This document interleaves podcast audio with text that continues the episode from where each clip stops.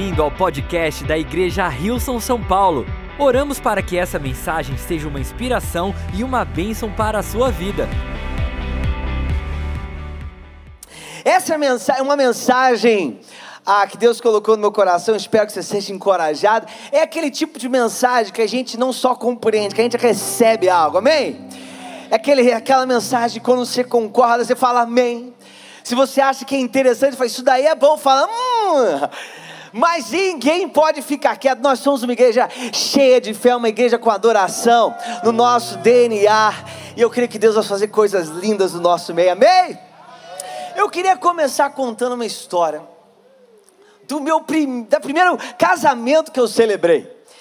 A gente ama celebrar casamentos na nossa igreja. E eu sou daqueles que eu fico na festa também, então já pode contar lá que se me chamar para fazer o casamento, tem mais alguém para festa também. Gosta de pular, de celebrar na reunião da, da, da, da, parte da manhã. Uma pessoa que a gente celebrou a festa, depois a gente fica lá dançando. Falou, eu, eu posso confirmar que você falou a verdade, claro.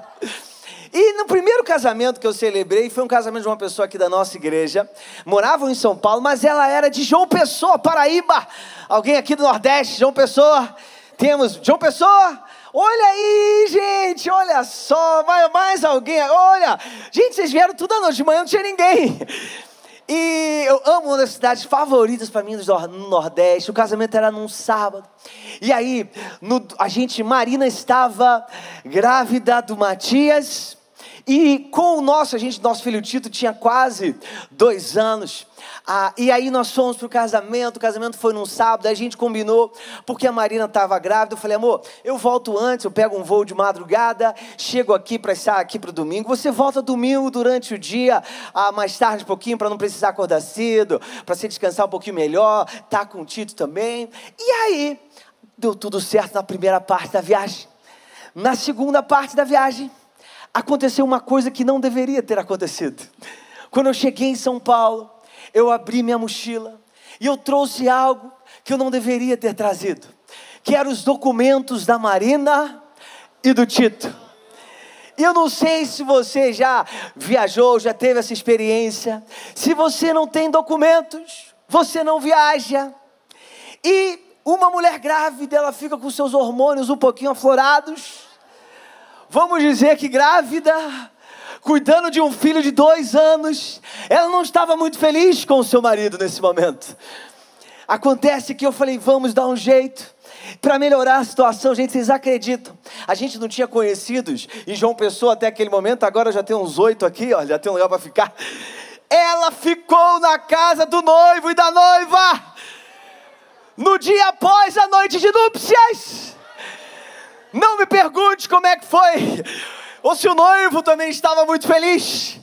Mas ela, a gente tentou. Eu falei, amor, vai aí na delegacia, tenta conseguir uma autorização para viajar. Ela foi na primeira delegacia, ela foi na segunda delegacia.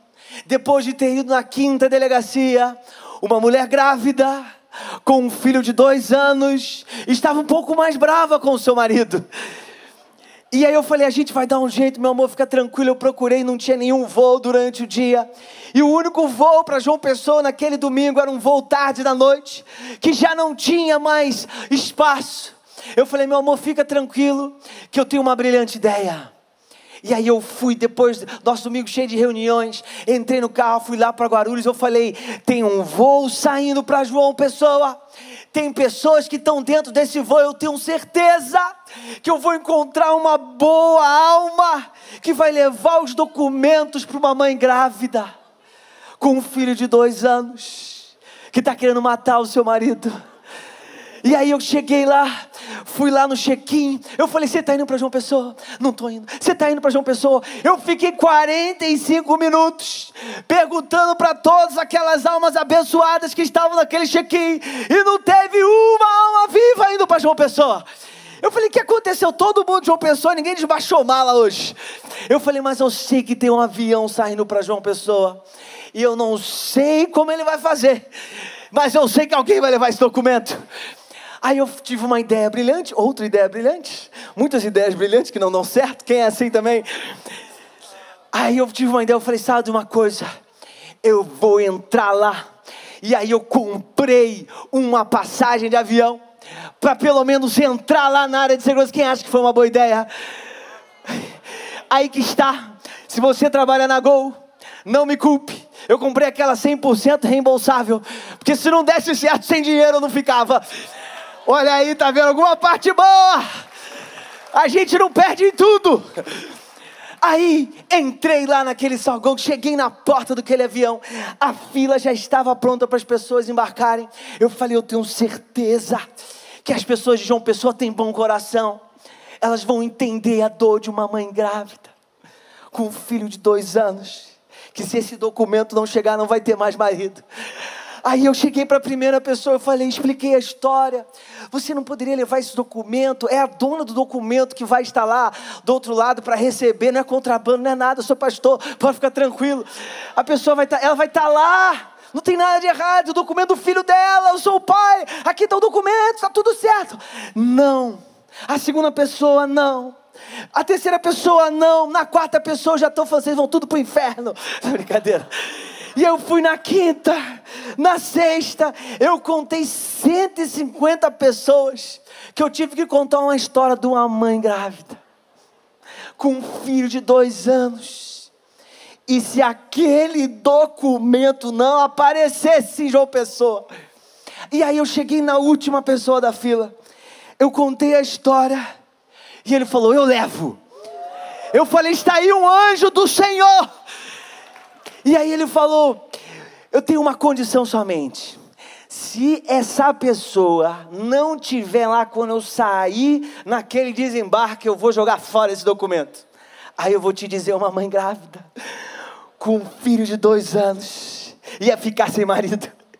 E aí deu tudo certo, ele aceitou. Eu falei, glória a Deus. Eu falei, qual é o seu nome? Sabe o que ele me falou? Jeová. Eu falei, eu sabia! Eu sabia! E aí eu falei, Jeová, será que você pode deixar que eu tire uma foto de você para ela saber quem ela vai procurar lá no, no, no quando ela chegar? Ele falou, do meu rosto não só da minha roupa. Eu falei, teologicamente está correto. E aqui está a foto da roupa de Jeová. Olha só, ele tem um bom coração. Se ele tem bom gosto, aí já é outra história. E aí, aqui está uma foto para comprovar. O outro dia, como eu me preparei para receber a minha esposa, aqui está. Olha só. Comprei um livro para o meu filho desenhar. Levei a bicicletinha dele. Comprei até uma flor de cemitério. Cadê o pessoal que compra flor de cemitério? Gente, é mais barato e fica aberto 24 horas. Tem uma dica aí. Não fala pra minha esposa que ela ganha flor, mas são flores, gente, são flores. E aqui está uma prova da esposa feliz com o marido vivo. E o título dessa mensagem é Jeová tem um plano. Ou Deus tem um plano. Queria que você me acompanhasse em Jeremias, o capítulo 29. Então vamos ler a partir do versículo 4. Diz assim: Assim diz o Senhor dos exércitos, o Deus de Israel, a todos os exilados que deportei de Jerusalém para a Babilônia. Construam casas e habitem nelas plantem jardins e comam de seus frutos. Casem-se e tenham filhos e filhas. Escolham mulheres para casar-se com seus filhos e deem suas filhas em casamento, para que também tenham filhos e filhas. Multipliquem-se e não diminuam.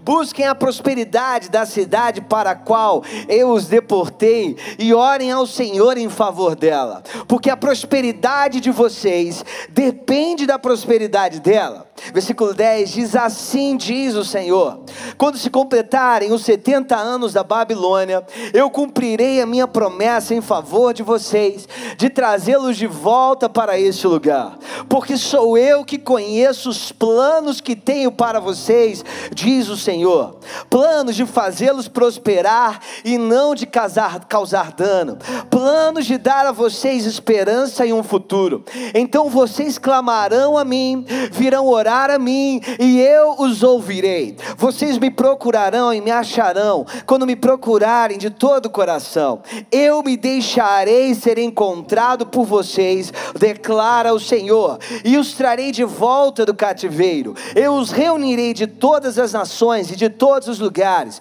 para onde eu os dispersei e os trarei de volta para o lugar de onde os deportei, perdão, diz o Senhor. Uau! Que passagem profunda e importante o profeta Jeremias escreve essa carta num momento muito sensível da história do povo de Israel. O povo de Israel tinha sido deportado e levado, exilado, aquilo que é conhecido como o exílio da Babilônia. O rei Nabucodonosor, ele sitia Jerusalém, ele domina Jerusalém, ele leva todo o povo de Israel para uma outra nação com costumes diferentes, com hábitos diferentes, sendo oprimidos. E não só isso, longe daquilo que era considerado o mais importante para o povo de Deus, que era o templo em Jerusalém, que era a terra prometida de Israel, e que eram as leis de Deus, porque na Babilônia eles não poderiam cumprir todos os requisitos da lei de Deus. A Babilônia, para o povo de Deus, é um lugar dos sonhos frustrados é o lugar de um tempo de distanciamento da promessa, é um lugar onde o povo se sentia completamente desconectado, sem perspectiva, com o seu futuro cheio de incertezas. Esse é o lugar da Babilônia, e é nesse contexto que o profeta Jeremias escreve essa carta. E eu queria tirar, começar, tirar dois fundamentos que nós podemos ah, receber e entender a partir do versículo 4, que diz assim: o versículo 4 começa dizendo: Assim diz o Senhor dos Exércitos. Assim diz o Senhor dos Exércitos para aquele povo que estava na Babilônia. O que nos leva a entender o primeiro fundamento para nossa reflexão de hoje é que não importa a estação que você está vivendo na sua vida, não importa talvez o quão desconectado você se sente, não importa quão são as incertezas que você está enfrentando, Deus tem uma palavra palavra para cada estação da sua vida.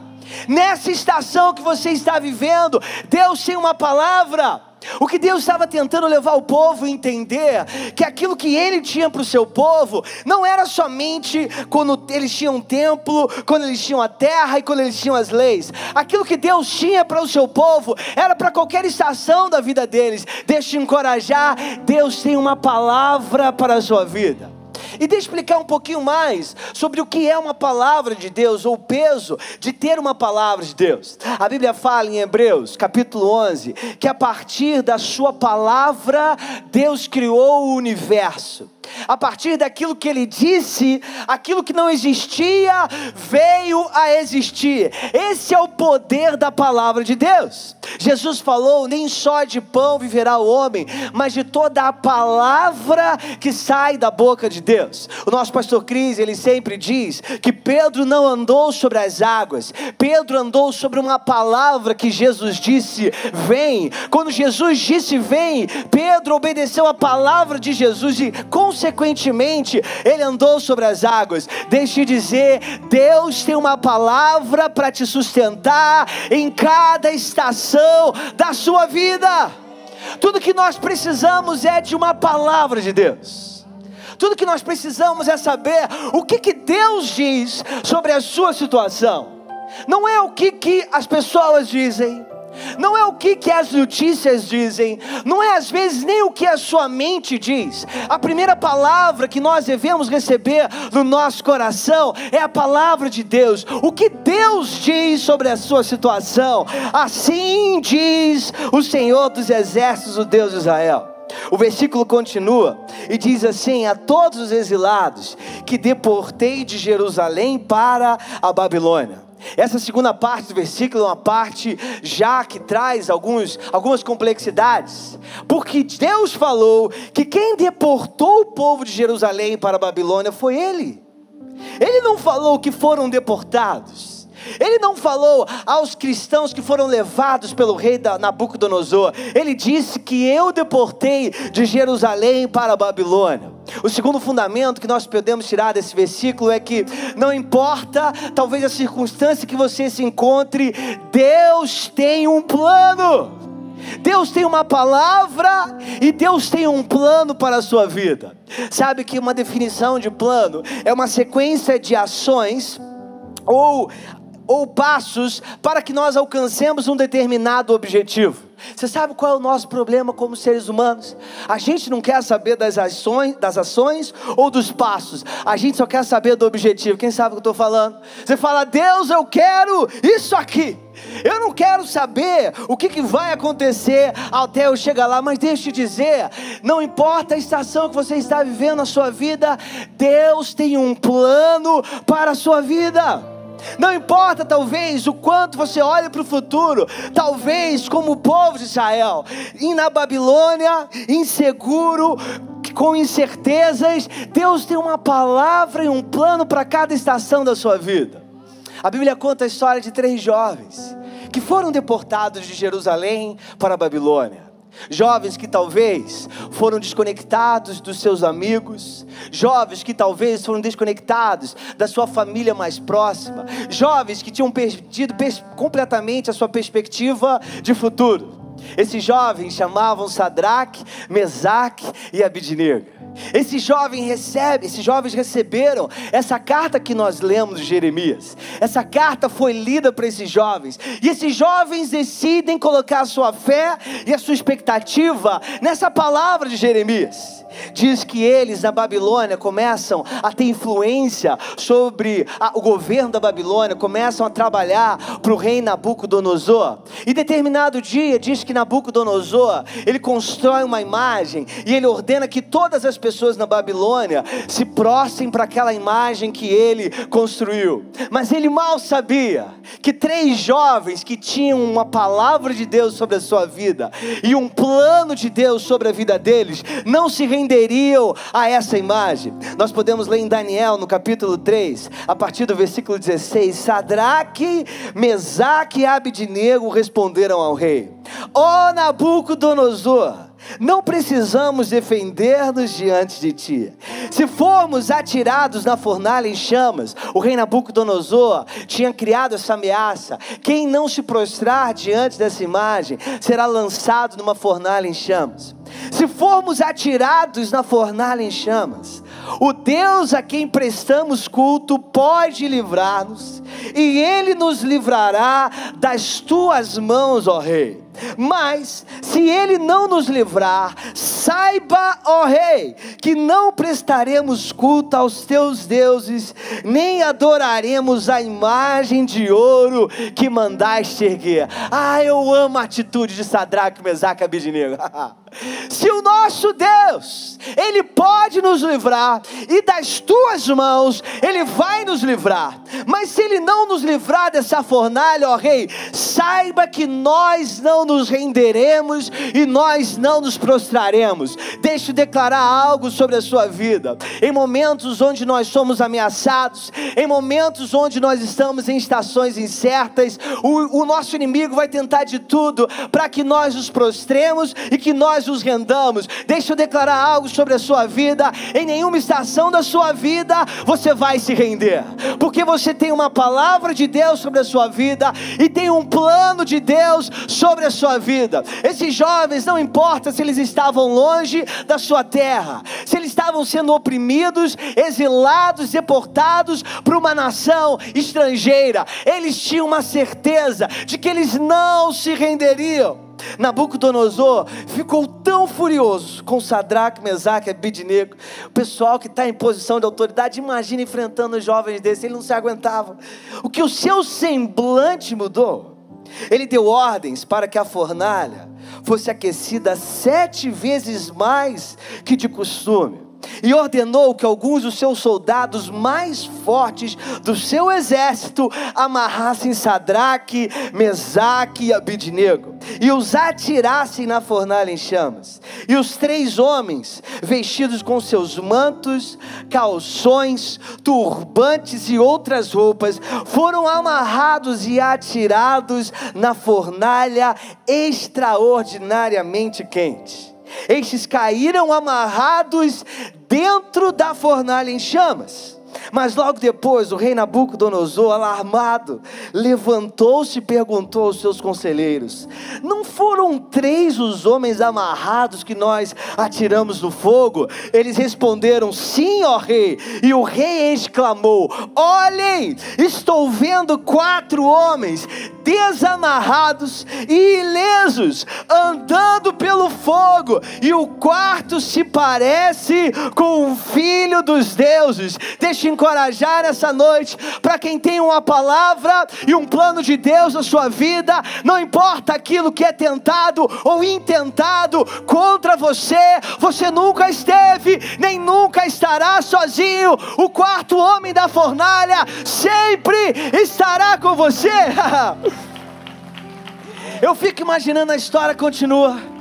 Então Nabucodonosor aproximou-se da entrada da fornalha em chamas e gritou: Sadraque, Mesaque Abidinego, servos do Deus Altíssimo, saiam, venham aqui. E Sadraque, Mesaque e Abidinego saíram no fogo. Gente, eu fico imaginando essa cena a gente leu que eles foram jogados como naquela fornalha, foram jogados amarrados.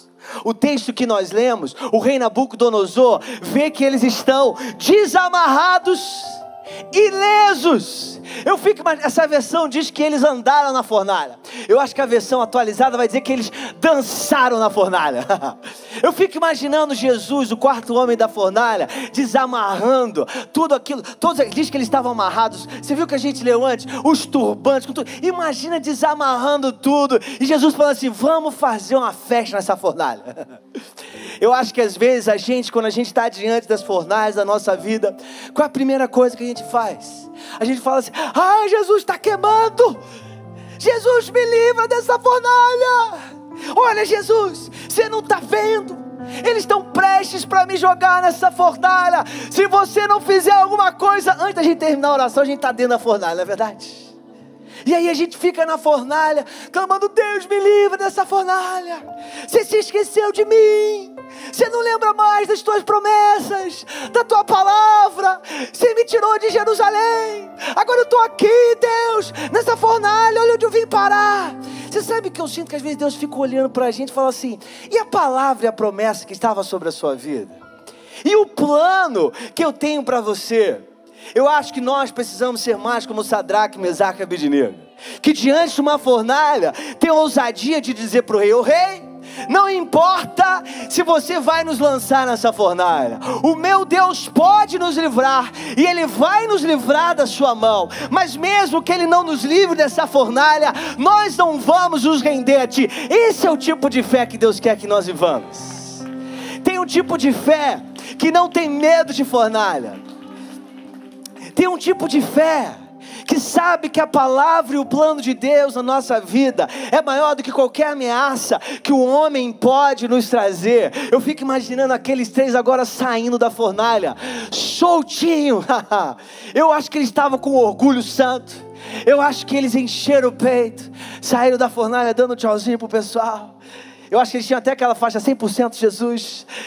Eu acho que eles estavam assim, Jesus, assim, ó, cruz, amor. Eu acho que eles saíram daquela. Porque esse é o tipo de fé que Deus gera no nosso coração, quando a gente não tem medo de enfrentar as fornais da nossa vida. Deus declarar, nós lemos, eles não, eles saíram completamente ilesos. Quando a gente lê o versículo 27, diz: Os sátrapas, os prefeitos, os governadores e os conselheiros do rei se ajuntaram em torno deles e comprovaram que o fogo não tinha ferido o corpo deles, nem um só fio de cabelo tinha sido chamuscado, os seus mantos não estavam queimados e não havia cheiro de fogo neles. Deixe declarar algo sobre a sua vida: a fornalha não vai te queimar queimar, a fornalha não vai te prejudicar, a fornalha não vai causar dano a você, a fornalha vai fazer com que você saia dela com a sua fé amadurecida, com a sua fé fortalecida, com os nossos olhos naquele, o único que pode nos livrar e que vai nos livrar das mãos do rei. Disse então Nabucodonosor: Louvado seja o Deus de Sadraque, Mesaque e Abednego que enviou o seu anjo e livrou os seus servos. Eles confiaram nele, desafiaram a ordem do rei, preferindo abrir mão de sua própria vida, a prestar culto e adorar a, outros de, a outro Deus que não fosse o seu próprio Deus. O versículo 30 diz: Então o rei promoveu Sadraque, Mesaque e Abednego na província da Babilônia. Você está achando que a fornalha vai te despromover? Deus vai usar qualquer circunstância na nossa vida para nos promover, para construir aquilo que Ele quer construir na nossa vida. Deus tem uma palavra e um plano de acordo com o que Ele disse, deixe encorajar para construir a sua vida. A palavra de Jeremias foi: construam casas, habitem nelas, amadureçam os seus relacionamentos, multipliquem e não diminuam. Não existe nenhuma estação da nossa vida que Deus vai fazer com que a gente diminua na nossa fé, com que a gente diminua no nosso amadurecimento. Pelo contrário, em todas as estações da nossa vida, Deus quer nos levar ao novo nível de amadurecimento da nossa fé, ao novo nível na nossa perspectiva é essa fé que Deus busca em nós. Nós não precisamos temer as fornalhas da nossa vida. Aquilo que o rei tentou destruir na vida de Sadraque, Mesaque Abidnego foi exatamente o que Deus usou para promovê-los. A fornalha e o fogo não vão te ferir, deixa te encorajar. Deus está construindo a sua vida. Deus está construindo a sua vida. Não se esqueça por um segundo de que Ele, ou não pense por um segundo que Ele se esqueceu de você. Sabe aquelas situações que a gente sente e fala: Deus, se você tivesse me perguntado, eu tinha te dado uma ideia melhor sobre o que fazer comigo. A gente esqueceu o nosso próprio Deus. E Deus quer nos levar numa jornada onde Ele vai amadurecer a nossa fé, a cada vez confiar mais nele. Deus quer pessoas que não se rendam aos deuses desse mundo. Deus quer pessoas amadurecidas na sua fé, que não tem medo das fornalhas desse mundo, porque é com esse coração e com essa fé que Ele vai construir aquilo que Ele quer construir em nós e através de nós. Os discípulos de Jesus transtornaram o mundo. A Bíblia fala que eles eram referidos como aqueles que estão colocando o mundo de cabeça para baixo. E deixe dizer, eles não tinham investidor anjo. Eles não tinham altos graus de escolaridade, mas eles tinham uma fé inabalável eles tinham uma certeza de que aquele com quem eles tinham andado, aqueles que, ele viram, que eles viram morrer numa cruz e ressuscitado, tinha poder suficiente para cumprir na vida deles com a sua palavra e com o seu plano. Em último lugar, Deus tem uma palavra, um plano para construir a sua vida, e Ele tem uma promessa. E o que eu amo nessa palavra que nós lemos, Jeremias 29, ele diz no versículo 12: Então vocês clamarão a mim, virão orar a mim, e eu os ouvirei. Vocês me procurarão e me acharão quando me procurarem de todo o coração, e eu me deixarei ser encontrado por vocês, declara o Senhor. E o que eu amo nessa palavra de Jeremias é que a prosperidade não era promessa a libertação da fornalha não era promessa. A promessa é que o povo iria clamar a Ele, iria orar e Ele os ouviria. Nós o procuraremos e o acharemos quando procurarmos de todo o coração, e eu me deixarei ser encontrado por vocês, diz o Senhor. A promessa de Deus para o seu povo é que em qualquer circunstância Ele seria encontrado, mesmo no meio de uma fornalha, aqueles três jovens encontraram a presença do Senhor. A maior promessa de Deus para a nossa vida é que em qualquer circunstância da nossa vida, em qualquer situação da nossa vida, nós encontraremos a presença de Jesus. E deixe dizer, não existe nada mais importante que a presença do quarto homem da fornalha conosco. Nunca foi sermos, sobre sermos libertados da fornalha.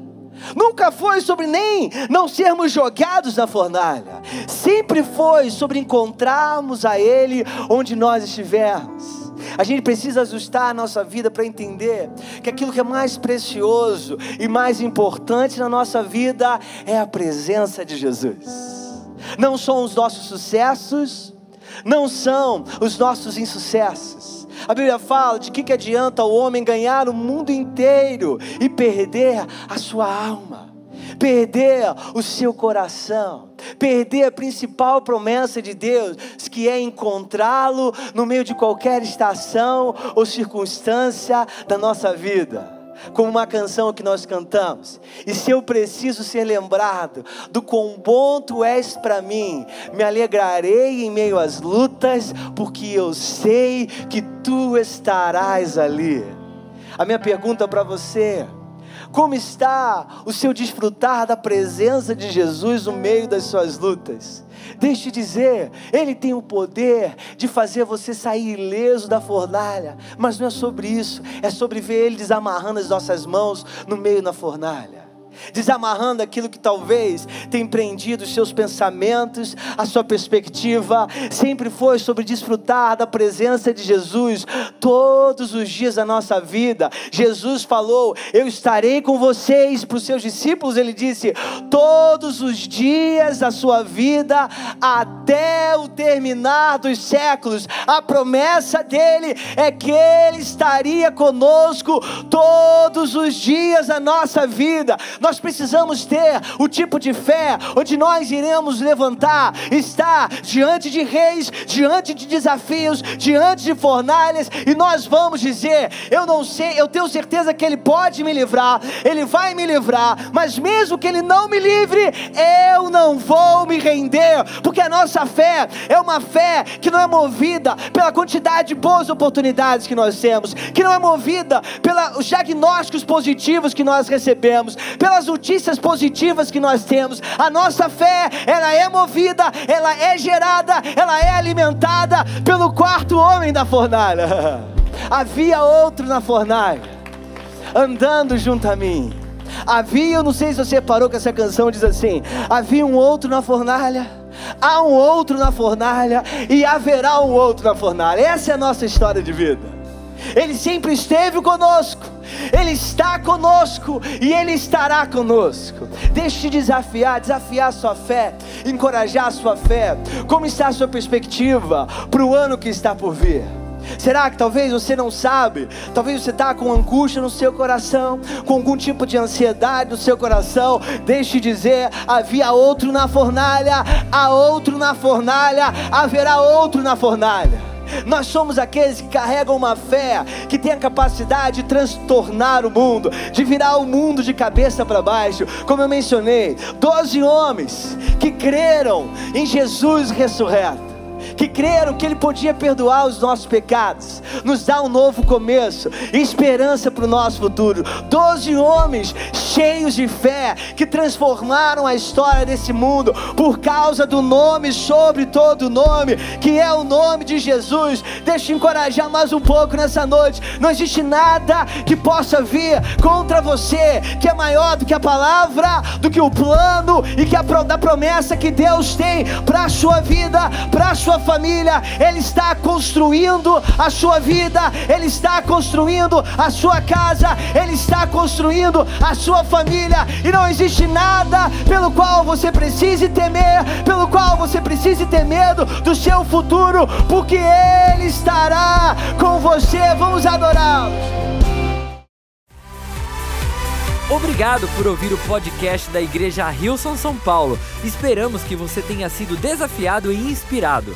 Se gostaria de visitar nossas reuniões aos domingos, você pode encontrar mais informações no site rilson.com/são paulo.